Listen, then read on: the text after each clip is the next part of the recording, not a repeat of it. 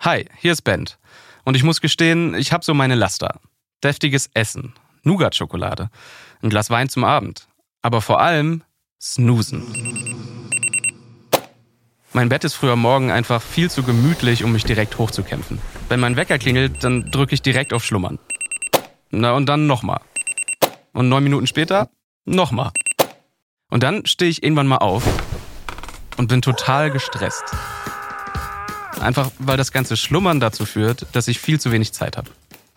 So, und dann erinnere ich mich an Episode 3 dieses Podcasts, in der es darum geht, warum man schlechter schläft, wenn man gestresst ist. Sorgt für einen stabilen Schlaf-Wach-Rhythmus, indem ihr immer zur gleichen Zeit ins Bett geht und aufsteht.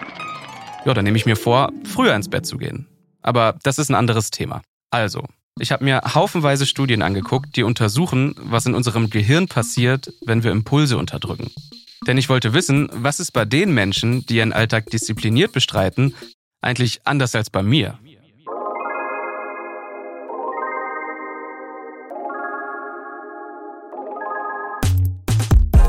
Willkommen zu meinem Podcast. Ich bin Ben Freiwald und das hier ist das Leben des Brain.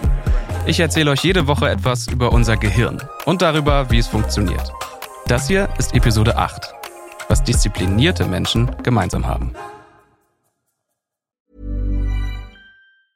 I'm Sandra, and I'm just the professional your small business was looking for. But you didn't hire me because you didn't use LinkedIn jobs. LinkedIn has professionals you can't find anywhere else, including those who aren't actively looking for a new job but might be open to the perfect role, like me.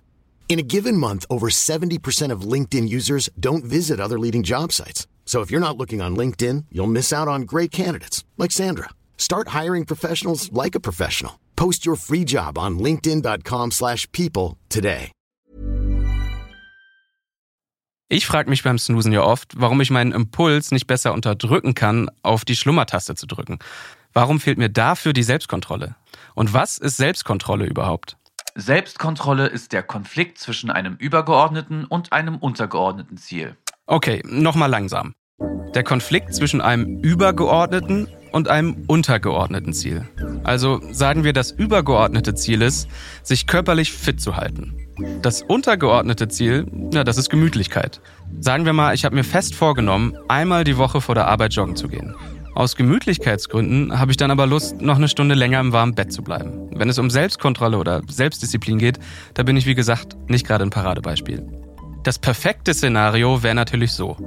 Mein Wecker klingelt und am Joggingtag snooze ich nicht.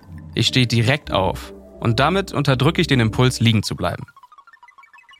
Was passiert da in meinem Gehirn, wenn ich mich so selbst kontrolliere? Da passieren sehr viele Sachen gleichzeitig. Vor allem aber passiert eins.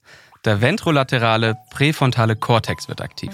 Der was? Der ventrolaterale präfrontale Kortex. Und zwar vor allem in der rechten Gehirnhälfte. Wenn wir von menschlicher Intelligenz oder Kognition reden, dann passiert vieles davon genau in diesem Kortex. Und falls ihr euch fragt, wo diese Region liegt, dann zeigt einfach mal einen Vogel. Es ist ziemlich wahrscheinlich, dass ihr gerade den präfrontalen Kortex antippt. Dazu gleich mehr. Ich lasse euch erstmal noch einen spannenden Fun-Fact hier. Der Kortex ist die einzige Region, die in der rechten Hirnhälfte größer ist als in der linken Hirnhälfte. Bei Kindern ist das noch nicht so. Das kommt erst, wenn wir erwachsen werden. Dann ist unsere Fähigkeit zur Selbstkontrolle nämlich deutlich ausgeprägter. Also, wie gerade gesagt, wenn wir uns selbst kontrollieren, dann ist dieser ventrolaterale präfrontale Kortex die aktivste Gehirnregion. So, und jetzt äh, mache ich einfach mal live ein Experiment. Ich nehme mal ganz kurz mein Handy hier. Einmal die Kamera auf Selfie-Modus machen, da bin ich, mit dem Mikrofon vorne und einmal. Okay. So, einmal äh, lächeln. Na gut, jetzt habe ich zwei gemacht, davon sind zwei. Okay, das erste geht gar nicht. Das, das zweite ist tatsächlich ganz okay. So, und die Region, die jetzt gerade bei mir aktiv ist im Gehirn, ja, das ist der präfrontale Kortex. Der dreht gerade so richtig auf, weil er nämlich für die Selbstkontrolle da ist. Und der ist auch dafür da, dass wir soziale Normen einhalten. Es geht bei Selbstkontrolle also nicht nur um uns selbst, sondern auch darum, wie wir von anderen wahrgenommen werden oder besser, wie wir wahrgenommen werden wollen. Beides scheint im Gehirn sehr eng zusammenzuhängen.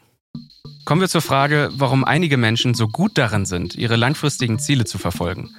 Warum schaffen die es, mehrmals die Woche joggen zu gehen, also sogar am Wochenende und an Feiertagen? An Tagen, an denen andere gerade so den Weg vom Bett zur Couch schaffen. Ich will jetzt keine Namen nennen, Aber ja, ich meine schon mich. Damit sich das endlich ändert und ich zum König der Selbstkontrolle werde, habe ich verschiedene Studien nach Hinweisen durchforstet. Und das hier habe ich herausgefunden. Das Drei-Punkte-Programm, das disziplinierte Menschen verinnerlicht haben. Also, das, was anderen so schwer fällt, das genießen die Menschen mit viel Selbstkontrolle regelrecht.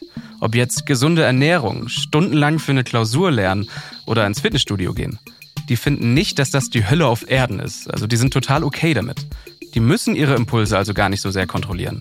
All diese Dinge sind für sie geradezu angenehm. Was schon unfair ist. Was schon unfair ist, aber was willst du machen? Ist ja gut. Also weiter. Menschen, die besser in Selbstkontrolle sind, die scheinen auch gute Gewohnheiten zu haben. Das heißt, sie trainieren regelmäßig, die schlafen gut und gleichmäßig und haben also Routinen. Und jetzt wird's motivierend. Denn Routinen, die haben wenig mit Selbstkontrolle zu tun. Routinen sind vor allem Planung. Wenn ihr euer Smartphone also immer in einem anderen Zimmer laden lasst und nicht genau neben dem Bett, dann braucht ihr auch morgens keine Selbstkontrolle, um die ersten zehn Minuten des Tages nicht am Smartphone zu vertun. Routinen, die können wir alle verinnerlichen. Die dritte Erkenntnis ist diese hier. Menschen, die viel Selbstkontrolle haben, die haben einfach weniger starke Impulse oder Gelüste. Manche Menschen haben eben mehr Heißhunger auf Schokolade und andere weniger. Nicht alle Menschen haben gleich starke Gelüste. Was schon wieder unfair ist. Ja, was schon wieder unfair ist. Damit ihr nicht gefrustet aus der Folge rausgeht, habe ich aber noch was für euch. Ich habe ja eben erwähnt, dass bei Selbstkontrolle der präfrontale Kortex aktiv wird. Und dass diese Hirnregion auch aktiv wird, wenn wir uns ein Bild von uns selbst anschauen. Es geht bei Selbstkontrolle also um uns und wie wir auf andere wirken wollen. Wenn ihr euch also gezielt etwas vornehmt, was Selbstkontrolle braucht, dann bezieht andere mit ein. Ihr wollt mehr joggen? Dann startet zum Beispiel eine digitale Laufgruppe mit eurem Freundeskreis. Ein Freund und ich schicken uns jedes Mal, wenn wir Sport machen, ein Selfie. Und siehe an, ich mache jetzt viel mehr Sport. Das war das Leben des Brain. Wir hören uns, wenn ihr wollt, nächste Woche wieder. Dann geht es um die Frage, warum ihr euch im Café nicht konzentrieren könnt. Dieser Podcast basiert auf meinem Newsletter, der heißt genauso, Das Leben des Brain. Und er ist eine Zusammenarbeit von mir, Ben Freiwald und ACB Stories. Und wenn euch das hier gefällt, dann folgt dem Podcast gerne und lasst auch eine Bewertung da. Ciao!